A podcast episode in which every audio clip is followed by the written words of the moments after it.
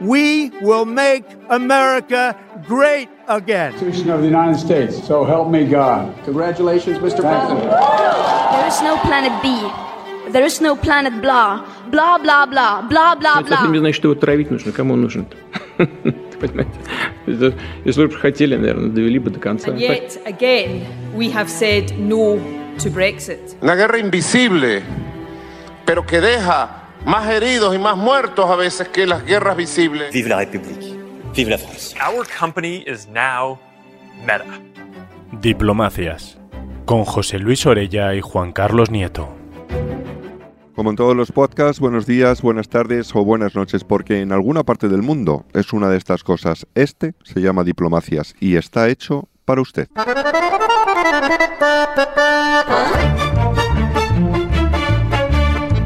Hay otros mundos, pero están en este, decía el poeta Paul Eulard en su descrimiento decimonónico. Hay otra Europa, o puede haberla, y no está en Bruselas, dicen desde el este, en este nuestro siglo XXI, cuatro países al otro lado de Europa. Es el grupo de Visegrado, Polonia, Hungría, Eslovaquia y Chequia, una alternativa a la posmodernidad enraizada en sus experiencias comunes bajo el totalitarismo comunista, que pone de los nervios a la ideología woke.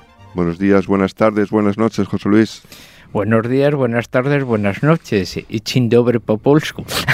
Sí, ya te has lucido como políglota. Muy bien. Ahora cuéntanos qué es el grupo de Visegrado, por favor. Bueno, el grupo de Visegrado es un grupo que agrupa a cuatro países que forman parte de la Unión Europea, Polonia, Hungría, República Checa y Eslovaquia, y que la particularidad que tienen es que, aparte de defender sus derechos por ser una zona geográfica importante en el ámbito centroeuropeo, también plantean un modelo ideológico, mm, podemos decir con unas características bastante propias y alternativas a la línea oficial de la Unión Europea. ¿Pero esto es pro Europa o es eurofobia? No, es, es Europa. Ellos lo que admiran, eh, en definitiva, es el modelo europeo del Tratado de Roma, el que firmaron con Raza Adenauer, Alcide de Gasperi y Maurice Schumann, pues cuando se inició. O sea, aquella Europa que parecía la aldea de Asteris frente a la Unión Soviética y que era como un reducto donde todavía se mantenía la defensa de la libertad y de los principios de la civilización cristiana europea, bueno, pues en definitiva ellos lo que quieren es formar parte de aquello que lo que les vino, les conoció, lo idealizaron en la época comunista y cuando han tenido oportunidad y han recuperado sus libertades, pues forman parte de ella. Y ahora se encuentran que Europa, bueno, pues defiende otras cosas. Ahora vemos en qué defiende Europa y qué dicen ellos que es Europa y que no es Europa.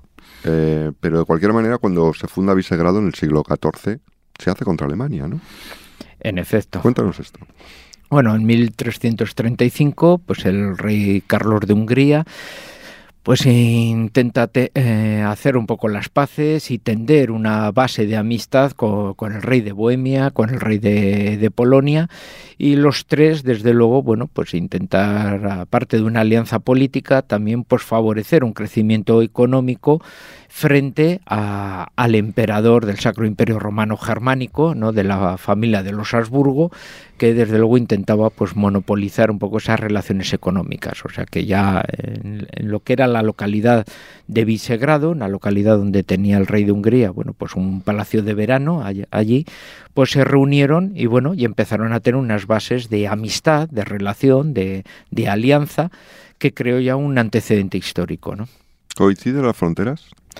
Hombre, más o menos, ¿no? O sea que la República Checa es mm, el, reino de Bohemia.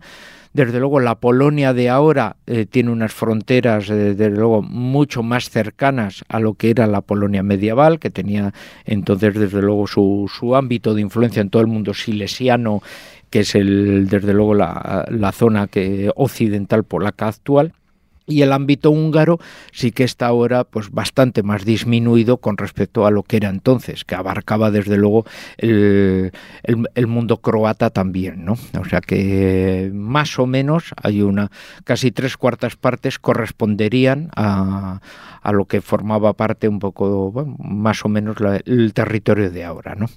Claro, pero es curioso porque originalmente el, el, el leitmotiv, el motivo es, es geográfico, ¿no? Es decir, es un Es una defensa que tiene unos límites que están muy marcados por la geografía y la defensa de esa geografía, ¿no? Y sin embargo ahora el grupo de Visegrado no es un grupo que se distinga especialmente por lo geográfico, aunque evidentemente hacen fronteras, ¿no? Entonces aquí se mezcla una cosa, ¿qué, dirías que es el, el leitmotiv que lleva a estos cuatro países a identificarse de alguna manera entre ellos siendo recuerdo que una vez la, embajadora polaca nos dijo, no somos siameses, ¿te acuerdas? Sin ser siameses, ¿qué tienen de hermanos, no?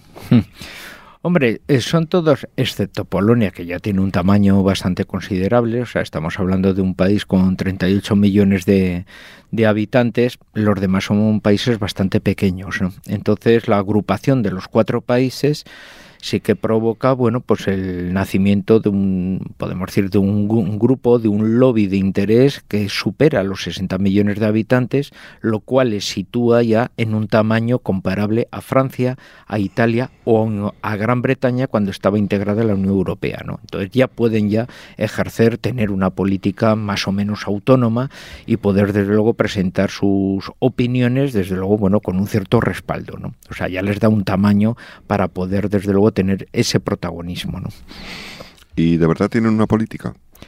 Hombre, tienen una política eh, en la que han vivido muchas experiencias juntas. Mm, características principales. Uno, son países más o menos centroeuropeos, como les gusta a ellos decirlo. O sea, no, no son pueblos que viven en la periferia, sino que son pueblos que hasta el dominio oh, comunista pues estuvieron participando mm, de las mismas líneas históricas que el resto de Europa y por lo tanto cuentan un poco con ese con, ese bagaje cultural e histórico comparativo muy similar al resto de los países europeos. uno pasea por Budapest, por Praga, porque dice, si no estoy en Europa, ¿dónde estoy? Ahí está, y entonces tenemos, bueno, y todos conocemos un poco gran parte de sus protagonistas, muchas veces literarios, musicales, eh, etcétera, ¿no? Eh, por, otro lado, ah, son países también, bueno, pues que aparte de esa ah, reivindicación, pues ellos se unieron en 1991 cuando se recrea un poco ese grupo de, de Visegrado, pues para formalizar y asegurar pues, sus conquistas sociales. Somos países que hemos recuperado nuestra independencia, nuestra libertad, Queremos entrar en la OTAN para asegurar militarmente ese progreso y entrar en la Unión Europea, que no es europea, hasta que nosotros no entremos, porque nosotros siempre hemos sido europeos y por lo tanto Europa está amputada, incompleta, sin nuestra aportación. Así que son países que han tenido una misma experiencia de dominio totalitario con el comunismo, que han pertenecido al mundo cultural europeo desde el pasado y por lo tanto en líneas paralelas pues va, eh, tienen unas experiencias muy parecidas y la unión y el lobby formado entre ellos pues les ayuda desde luego a conseguir unos objetivos que por separado igual pues hubieran ralentizado. ¿no? Serían demasiado pequeños. Ahí está. Así que podemos decir que la refundación de Visegrado después de la caída de la Unión Soviética es un asunto un poco reactivo. Iba a decir reaccionario, pero por lo menos reactivo, ¿no? Sí, y además se hizo con unas personas que en aquel momento tenían un liderazgo carismático muy fuerte, ¿no? O sea, el presidente de la República Polaca era Lech Wałęsa, ¿no? El líder de Solidaridad, el gran conocido en España como Valesa y el gran mito, un poco de sindical del momento por entonces todavía eh, estaban unidas las dos repúblicas formando la República Checoslovaca, era Václav Havel, ¿no? el, mm.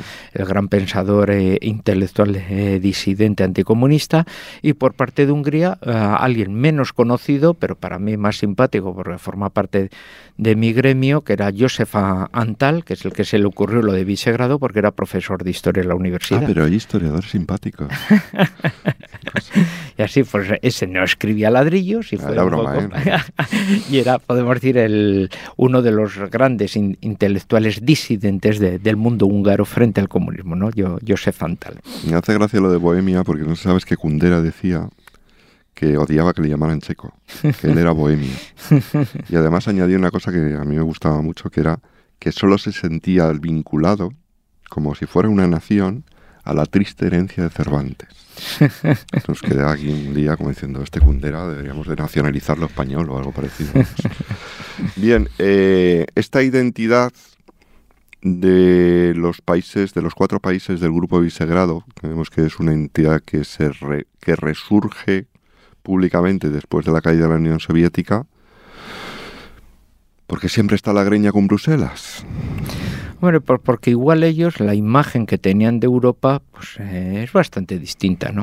O sea, como hemos repetido un poco antes, Europa parecía que se encargaba de guardar en torno a unas llaves de libertad, bueno, lo que era toda una herencia cultural muy vinculada desde luego a las raíces cristianas de Europa, ¿no? Cuando ellos consiguen desde luego el control de las riendas de su propia soberanía, la recuperación de una soberanía eh, inmediata y además representativa a través de las instituciones democráticas de las decisiones de su propia sociedad, bueno, pues quieren reintegrarse un poco con el resto de los países hermanos, un poco conformar aquello. Y de repente se encuentran que los países europeos occidentales, bueno, pues están desde luego planteando y con unas leyes en las cuales el combate casi de con, con lo que serían sociedades de principios cristianos, pues es un combate muy fuerte en, en el cual el laicismo cada vez es más agresivo en la eliminación de cualquier peculiaridad de tipo religioso que pueda haber en las sociedades occidentales. Y ellos de repente se encuentran, bueno, mm, hemos recuperado nuestra independencia, queremos mantener lo que a nosotros nos mantuvo vivos durante el totalitarismo comunista y ahora es la que nos encontramos que llegamos a un sitio donde en vez de estar el oasis que encontrábamos, nos encontramos las, las arenas del desierto que nos vuelven a amenazar. Del desierto Wok. Un nuevo totalitarismo de una forma diferente y que tienen que volver otra vez a rearmarse socialmente para defenderse de ese nuevo totalitarismo. Sin embargo, la mayoría de los problemas han sido con Polonia. Ahora podemos repasar estos problemas que tienen que ver con el Tribunal Constitucional, con la estructura de medios de comunicación, bien, con una serie de cosas, han sido fundamentalmente con Polonia y con Hungría, pero mucho menos con, con Chequia y con Eslovaquia, ¿no? Sí, muchas veces. Eh, primero también, bueno, pues por los cambios un poco políticos. O sea, algunos de los puntos en los cuales han chocado mm, no estamos planteando que sean de afinidades ideológicas. O sea, los cuatro países han estado defendiendo sus peculiaridades con puntos muy transversales entre los cuatro y cada uno, cada partido de gobierno con posiciones completamente diferentes. O sea, Eslovaquia tradicionalmente siempre ha tenido gobiernos de izquierdas vinculado al, al SMER, que es el Partido Socialista eslovaco, aunque ahora el gobierno esté conformado por una coalición de centro derecha, ¿no? Entonces, eh, o la República Checa tradicionalmente ha estado el, partido Ano de Babis, que pertenece al Internacional Liberal y, en cambio, pues pues ahora eh, tiene una coalición también de, centro derecha un poco en, ese ámbito, ¿no? Entonces, quiero decir que hay puntos que les ha unido por sus situaciones, por sus circunstancias, pero los partidos de gobierno que han mantenido una posición, podemos decir, aliada o coaligada, curiosamente pertenecían a, a internacionales políticas muy distintas entre ellas, ¿no? O sea que no podemos ver esto en términos izquierda-derecha. No. Y sin embargo, desde aquí siempre se plantea en términos, mm, yo diría, centro-extrema-derecha. Es el planteamiento que hay desde, por lo menos de España. También desde otros países de Europa. Sí, pero quiero decir que, por ejemplo, los socialistas eslovacos, pues bueno, pues tenían una posición bastante nacional, son un país de 5 millones de habitantes, por lo tanto, mucho más sensibles a nivel de fronteras a la posibilidad de que pueda venir gente de fuera, porque están viviendo, podemos decir, como un nacionalismo adolescente y, desde luego pues eh, tienen una, una visión mucho más sensible de supervivencia de su propia nación con respecto a, a otros, aunque sean eh, el partido representativo de la Internacional Socialista en su propio país. Ahora tienen una coalición de centro derecha, pero el partido de gobierno, por ejemplo, de Eslovaquia, forma parte del Partido Popular Europeo. No estamos hablando de una formación ultra radical o extremista, sino de una formación más bien de centro-centro derecha, ¿no? y, el resto pasa lo mismo. La República Checa es una formación de partidos liberales conservadores y el anterior, el que estaba en el gobierno, que se ha procurado que toda la formación de oposición impida que llegue Babis al poder, el denominado Trump checo. Bueno, el Trump checo formaba parte de la Internacional Liberal y aquí en España formaría parte de los mítines con ciudadanos. O sea, no estamos hablando precisamente de una persona de planteamientos radicales de, de, algún signo, sino puro centro. Tal vez la intención desde algunos, desde algunos sectores de la política española, más que definir lo que pasa en el este de Europa, es eh, crear un patrón para luego compararlo crear un patrón muy demonizado para luego compararlo con algunos de los de aquí, ¿no? Que es, una cosa de comunicación y propaganda política más bien que de historia, pero... Sí, ahí eh, son más bien los temas un poco de, política interior que les ayudan... Eh, ejemplos si, si polarizamos al de fuera, ya podemos hacer una analogía con el de dentro. Bien, pero vamos a repasar tres puntos de conflicto entre Bruselas y especialmente eh, Varsovia y Budapest, ¿de acuerdo? El primero es el de la prensa. Vamos a coger, porque tal vez sea el menos conocido, el de la prensa. ¿no? ¿Qué pasa con la estructura de medios de comunicación y por qué Europa se mete en ello y qué exige y qué responde Visegrado?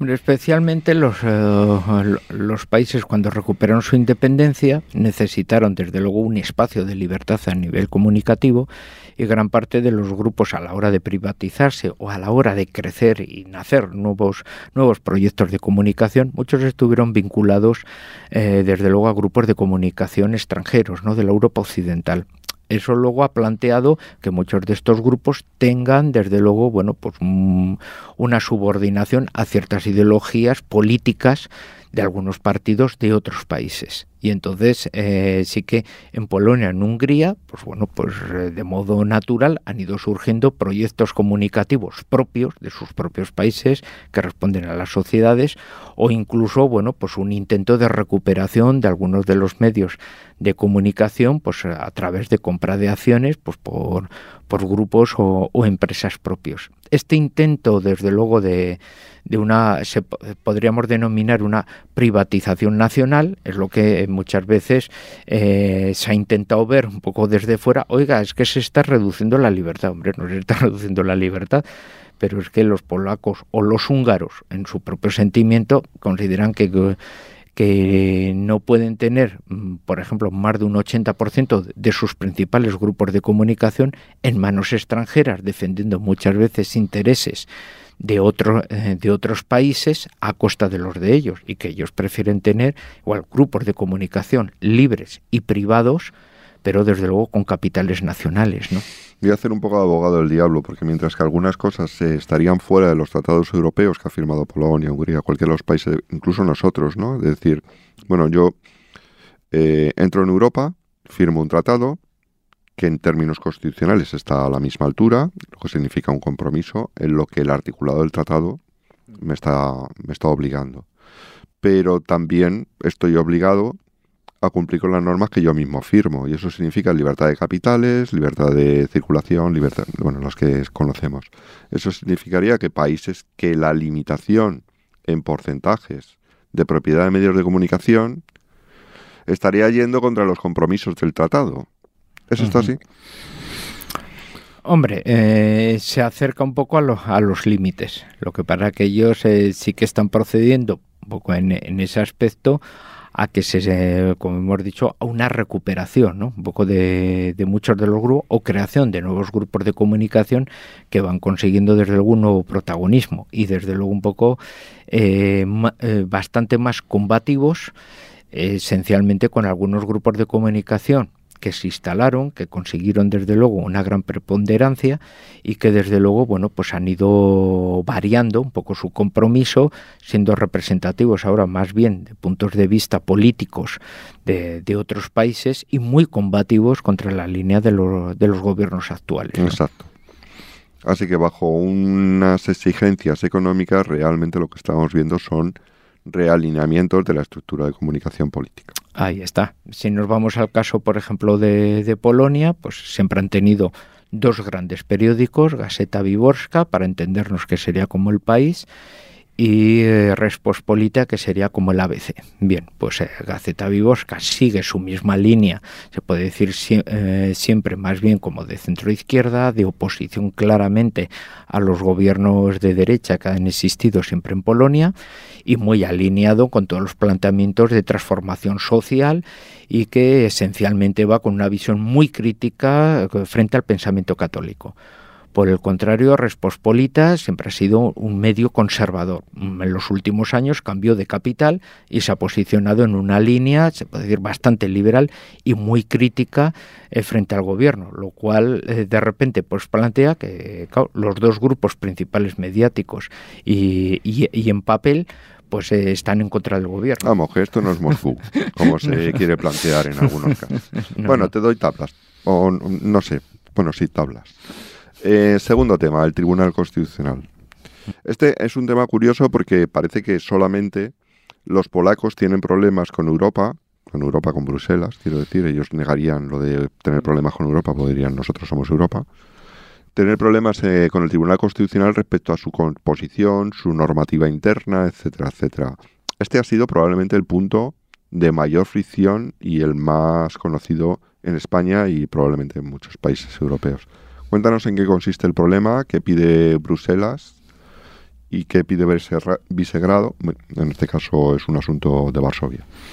Bueno, lo principal es que, claro, los magistrados, podemos decir, la, cabeza un poco del Poder Judicial proviene del régimen anterior. O sea, la mayoría son un personal que, eh, bueno, pues han mantenido sus cargos y que tienen su procedencia en la República Popular Polaca, o sea, en la, en la época comunista cuando ha subido el partido Ley Justicia, pues bueno, pues ha procedido a una reforma, pues como sucedieron en muchos países, y adoptando un modelo de cambio que es un modelo de cambio que hemos tenido en muchos países. O sea, recordemos que, por ejemplo, en, España se adoptó un modelo con una incluso una edad de jubilación en la cual pues gran parte de, lo, de la magistratura procedente del régimen anterior pues fueron jubilados, fueron sustituidos por una nueva generación de magistrados y se adoptó un modelo que en aquel momento pues estaba muy en vigor en Francia, en Italia, etcétera, con un consejo de poder judicial que gobernaba y podemos decir en la cual pues muchos de sus participantes pues van a estar nombrados por el poder legislativo, por el poder ejecutivo, etcétera, ¿no? Y que bueno pues no no planteó problemas sobre la independencia judicial en aquello en aquellos momentos. Polonia adopta un modelo que es muy similar al que tenemos en España en el cual ese consejo del poder eh, judicial que gobierna el, poder judicial que debe ser independiente como en toda democracia pues gran parte de, de sus representantes o de sus miembros proceden del ejecutivo y del legislativo no son elección un poco de estos poderes ¿qué es lo que plantea? Que es que en este momento el Partido de Ley y Justicia controla la presidencia del gobierno, controla el gobierno y tiene una mayoría absoluta en el legislativo.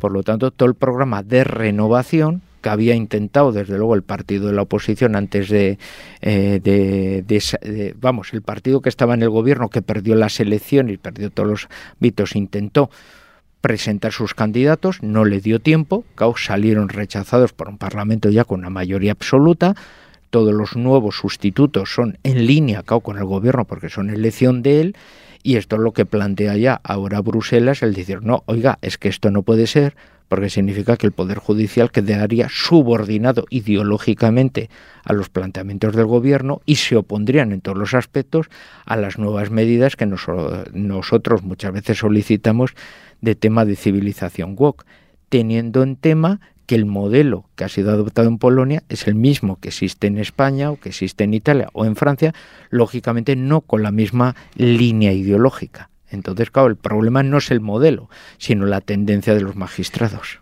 Lo que pasa en muchos tribunales constitucionales y el Tribunal Supremo norteamericano, etcétera, etcétera, en muchas partes. De todas formas, se ha dado mucha visibilidad al encontronazo, porque tú hablas de Poder Judicial, del Consejo equivalente al Consejo General del Poder Judicial, pero se ha dado mucha, mucha visibilidad al encontronazo entre el Tribunal Constitucional polaco y eh, Comisión Europea, y sin embargo, eh, ese encontronazo ha existido igual o de mayor intensidad con el Tribunal Constitucional danés, con el Tribunal Constitucional alemán, porque es algo relativamente natural. Es decir, cuando firmas un tratado, pues no todo está tan negro sobre blanco. Y entonces habrá puntos en que haya que dilucidar cuál es la zona del gris. Y la zona del gris, ¿quién es el actor que la va a, interpretar por el lado del Estado? Pues el Tribunal Constitucional, haciendo valer su, su legislación. ¿Y quién la va a interpretar por el otro lado? Pues, pues eh, Comisión Europea. Y entonces, eso hasta cierto punto, en esta situación mm, política de Europa, es una cosa relativamente natural, no un enfrentamiento del fin del mundo. Bien, y vayamos al tercer y último punto, y es la educación familiar, que este eh, creo que es más típico de Hungría, ¿no? Cuéntanos. Hmm. Hombre, la, ministra de Justicia y de Relaciones con Europa, Judith Varga, que es quizá pues, una de las eh, de las personalidades del gobierno húngaro que habla español perfectamente. que, habla español y varios idiomas una de las personalidades más mediáticas con una formación además académica eh, pues muy fuerte. Bueno, pues es eh, una de las que ha planteado, bueno, pues algo que a algunos por lo menos nos parece natural y es que lo las personas más jóvenes, los niños, pues hombre, pues eh, tienen que estar protegidos y bajo la responsabilidad de los padres, ¿no? Y por lo tanto, bueno, pues son los padres los que tienen que defender esa libertad y esos planteamientos en el ámbito educativo y en las escuelas, ¿no? Entonces, bueno, pues todos los planteamientos, por ejemplo, de incorporación de, de, ideología de género que se están planteando ahora, pues tienen que contar, desde luego, perfectamente con la autorización pues de los padres en ese aspecto. Y ellos legislaron desde luego a través además de referéndum bueno pues unas leyes educativas en las cuales se remarcaba esa defensa de esas de esas libertades de, de formación de los niños y que habría que contar con los padres. Aquí lo llamamos PIN parental. y claro, ahora resulta que la Comisión Europea ataca aquello como un ataque a los derechos de la comunidad LGTBI, etcétera, y que por lo tanto, bueno, pues se, ha, llegado a un verdadero choque, un poco de trenes en los cuales, el gobierno húngaro no entiende cómo eh, se puede producir un, choque cuando ellos han aprobado una ley a través de plebiscito y de referéndum, arropado por la mayoría de la sociedad húngara y en la cual además no es que estén ellos imponiendo una posición, sino que lo único que están haciendo es que hay que contar con la voluntad de los padres a la hora de educar a sus hijos. Y, ahora resulta que la Comisión eh, Europea ataca precisamente una ley de este tipo diciendo que eso no puede ser. Entonces, claro, aquí ya eh, estamos con unos conceptos de libertad muy distintos y muy diferentes. ¿no? Claro, porque aquí no es el gobierno quien quiera apropiarse de algo, como ocurre en los estados totalitarios que ellos mismos han sufrido, y por esto ocurre, eh, por eso esta, esta visión, sino que precisamente lo que se desprende es para la sociedad civil. Y luego aquí no hay tablas, aquí no hay tablas porque esto sí que no está en el tratado. es decir, es algo sobre lo que supuestamente no tiene competencias Europa.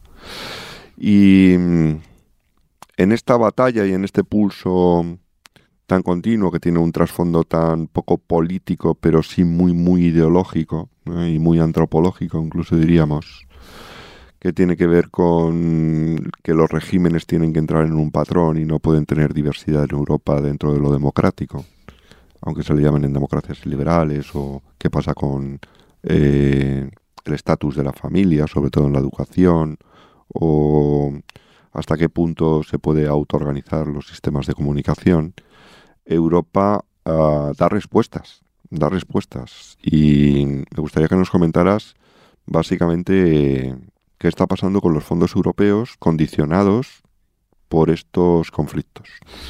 Hombre, pues que están en fase de, congelamiento, ¿no? O sea, Hungría tiene más de 7.000 millones eh, de euros eh, de fondos europeos congelados que no han llegado desde luego a, poder ayudar a, la economía húngara. Tengamos en cuenta después del parón del COVID que ha afectado a todos. Polonia tiene desde luego más de 16.000 millones también de euros congelados por los diferentes motivos y desde luego se está utilizando las ayudas a las cuales eh, eh, tienen derecho pues a congelar para desde luego favorecer ese tipo de chantaje, ¿no? Por ejemplo, en el caso polaco, todos aquellos ayuntamientos que abarcaban pues más de una cuarta parte del país que se habían declarado claramente pues como municipios eh, liberados de influencia de ideología de género, etcétera. Eso es como la mejor defensa es un buen ataque, ¿no? O sea, suena como bueno, es un poco como en España cuando se, uh, hubo muchos municipios que se declararon desnuclearizados, ¿no? En su momento. Y no sé si un... la comparativa es buena, pero bien, vale. y así, que no sé si era pues que eliminaban el aparato de rayos X en el ambulatorio, alguna historia de estas, ¿no? Que vamos, no, no entiendo yo. Suena conspiranoicos total. Entonces, bueno, eran cuestiones, unas medidas que desde luego queda puramente la propaganda sin ningún tipo de efecto, pero que la, la Comisión Europea se lo tomó bien en serio hasta que los municipios no retiren este tipo de cuestiones, aunque hayan sido aprobadas en los ayuntamientos, no recibirán estos ayuntamientos las ayudas económicas a las cuales tienen, eh, tienen derecho. Entonces, claro, hay un chantaje, desde luego, fortísimo, congelación de miembros eh, de todos los fondos y que por parte incluso de Polonia, después de toda la ayuda, de todas las ayudas económicas que ha desarrollado a los millones de exiliados ucranianos. Espera, espera, eso entramos luego. no, mejoro ver la escaleta. Eh, hay otra cosa antes. Parece que toda la oposición a la filosofía Visegrado es un asunto que viene desde Bruselas, ¿no? Pero ¿qué hay en contra de la filosofía Visegrado dentro de los países de Visegrado? Hombre, tienen eh, desde la caída del comunismo fueron llegando asociaciones, podríamos decir, culturales o no gubernamentales, que se fueron forjando, que se fueron consolidando con ayudas exteriores, pues eh, con el objetivo de formar, bueno, los militantes o lo que en definitiva sería la nueva clase política en unos principios democráticos de todos esos países, ¿no? Con un montón de dinero, de becas, etcétera. Muchas fundaciones, pues bueno, son las propias fundaciones culturales de las internacionales, ¿no? que bueno, pues... De las internacionales de los partidos. De los partidos, y así. Pero luego también hay otras asociaciones que desde luego no están vinculadas a formación, pues como es Open Society, etcétera, o Freedom House, que son, bueno, pues formaciones, eh, muchas de ellas con intereses eh, capitales de, en Estados Unidos y que, bueno, pues eh, que han ido desembarcando en estos países pues para procurar formar un poco en valores democráticos esa nueva clase política. Lo que para que eh, realizada la primera fase, la formación un poco de dar becas y formación externa a muchos de aquellos estudiantes iniciales. Víctor Osvan fue uno de ellos. Fue uno de ellos. Ahí está. Pues ahora resulta que estamos en una segunda fase, que es en la cual pues ellos están eh, proporcionando una generación nueva de políticos que curiosamente son los más combativos contra esta línea que están llevando los gobiernos de los países de Visegrado. Parece un poco de laboratorio, ¿no? Totalmente. Entonces, incluso físicamente, esa nueva clase política, pues casi tiene unas características, unas características eh, comunes, ¿no? Todos tienen desde luego una apariencia ah, bastante atractiva, son varones, una apariencia física atractiva, jóvenes profesionales que han triunfado en la vida, sin un pasado muy reconocido, totalmente con una formación, podemos decir, muy globalista en el extranjero, en su país. Bueno, un poco la típica imagen del triunfador de la vida. un poco libertarios, ¿no? Como los líderes del Partido Pirata, Kir en Budapest, en Karasoni, todos, no sé, suenan... Son un poco esa... no quiero decirlo porque sea así, pero es un poco Macron de joven. O... Eso es. Sí, sería un poco esa imagen que muchas veces nos cuesta un poco identificar, porque claro, Macron, por ejemplo, pues sí, tiene una imagen, eh, esa imagen juvenil de... Eh, eh, que fue gerente de la banca Rothschild, pero fue ministro socialista, entonces es muy mm. difícil de identificar en qué polo está, porque en unas cuestiones es, eh, un hombre de izquierdas, en otras cuestiones es un hombre totalmente de empresa, es, un, es un hombre desde luego que está muy vinculado a intereses internacionales, no propiamente nacionales, por eso los choques profundos que tiene dentro de su país y ese modelo tipo Macron son los modelos que se están desarrollando desde luego en los países de Visegrado, son casi fotocopias un poco y de sin embargo aquí son muy urbanitas y la vía de acceso al poder ha sido a través de las alcaldías.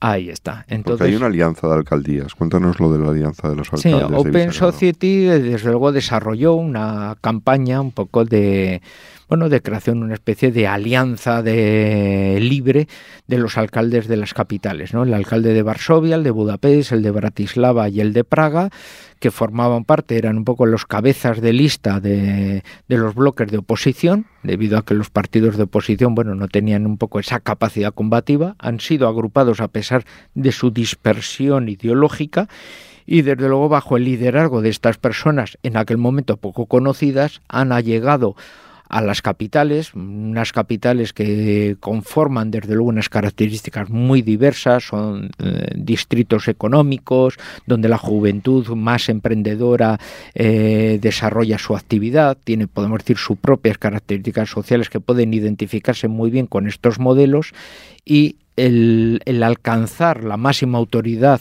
de, del ayuntamiento les da además bueno pues una proyección desde luego a nivel de comunicación muy importante casi como una especie de líder de oposición frente al gobierno Pero muy institucional, porque luego coges el censo, bueno, los resultados electorales y no se corresponden con eso, porque el mundo rural y el mundo menos urbanita es la antítesis.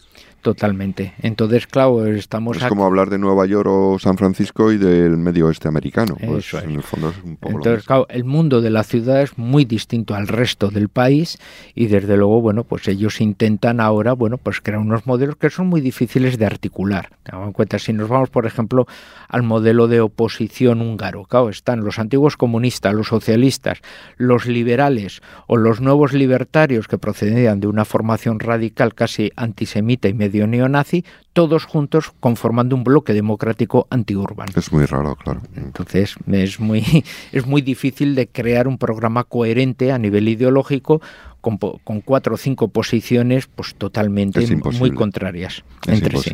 Y para acabar, vamos, mm, quisiera ver dos cosas. Una que rema a favor de Visegrado, porque parece que incluso podrían ampliar, o lo han intentado, a Eslovenia. Y otra cosa que rema, yo creo, a favor de Visegrado, a ver qué piensas, es eh, la situación de Italia con Meloni, ¿no? Y en contra, ya te lo adelanto, la guerra. La guerra es un problema para Visegrado en sus posiciones distintas. Bueno, vamos primero con las ventajas, ¿no? Hombre, al tener una característica ideológica, rompe desde luego un poco la, la limitación geográfica que podían tener estos países, ¿no? Así que muchos de los gobiernos que de los países aledaños que han tenido gobiernos conservadores vinculados al Partido Popular Europeo, pero muy en la línea de Víctor Orbán, pues mm, ha- han ido sumándose un poco a esas posturas. Durante un tiempo fue, por ejemplo, la propia República de Austria con Sebastián Kurz. eh, ahí. Eh, Luego fue en la época de Hansa como primer ministro de Eslovenia, que incluso la arroparon, pero bueno, perdió ante una coalición un poco de este tipo. Incluso Bulgaria, un poco la lejanía, pues jugó un poco Boriskov ahí un poco en, en esa línea. O sea, vemos, bueno, ciertos países que, eh, que se han intentado sumar, pero bueno, países mm, un poco muy pequeños. El principal peligro un poco que veía Bruselas era el que se podría sumar un país grande, desde luego, y además con el, el título de fundador casi de la Unión Europea, que es el caso de Italia Y del sur. y del sur.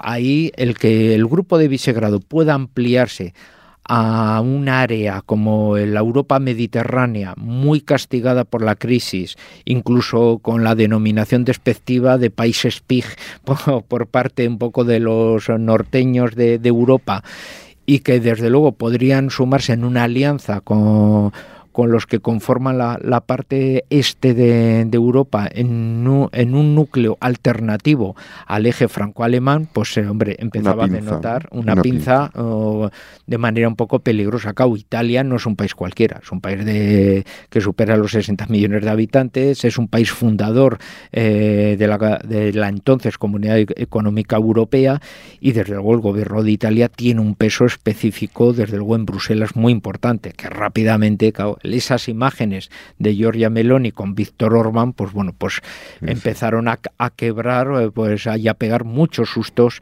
a miembros de la comisión, ¿no?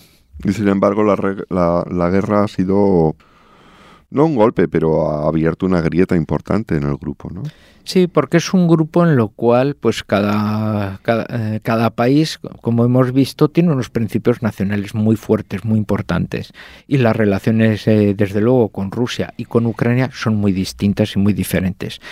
Polonia, pues por hija de su historia, pues tiene un enfrentamiento con Rusia fortísimo y tiene muchísimos recuerdos y desde luego tiene una política propia de intentar crear bueno, pues una especie de colchón entre Rusia y Polonia que pueda favorecer que, bueno, ya que Polonia es mucho más pequeña, pueda tener una alianza eh, grande, un poco entre el espacio báltico y el Mar Negro, de países con los cuales pueda tener muy buenas relaciones y pueda, desde luego, afrontar con esa coalición de fuerzas una posible embestida eh, de Rusia que históricamente siempre ha recibido y de la cual están convencidos que van a Ahí está. Entonces, bueno, pues son hijos un poco de su historia.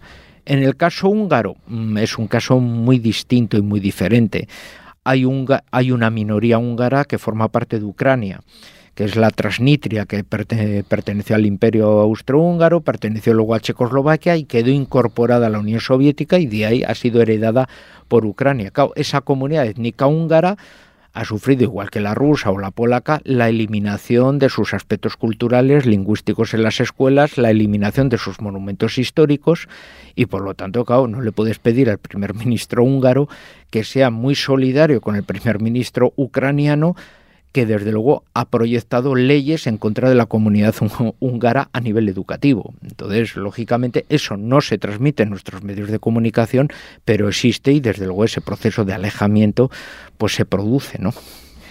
Tú, eh, bueno, no estamos a favor de las nobles nacionalidades, pero si hubiera doble nacionalidad, a lo mejor un pasaporte bisagrado estaría Hombre, sería interesante. Sería interesante para viajar por el mundo. Bueno, pues ya hemos hecho mucho más, mucho más de lo que hace cualquier sección de internacional de cualquier medio. Con la ayuda de Caterina Arzola, José Luis, nos vemos en la próxima y nos hablamos en la próxima. Muchas gracias. Diplomacias es un podcast de la Universidad CEU San Pablo para el debate, con la colaboración de la Academia de la Diplomacia.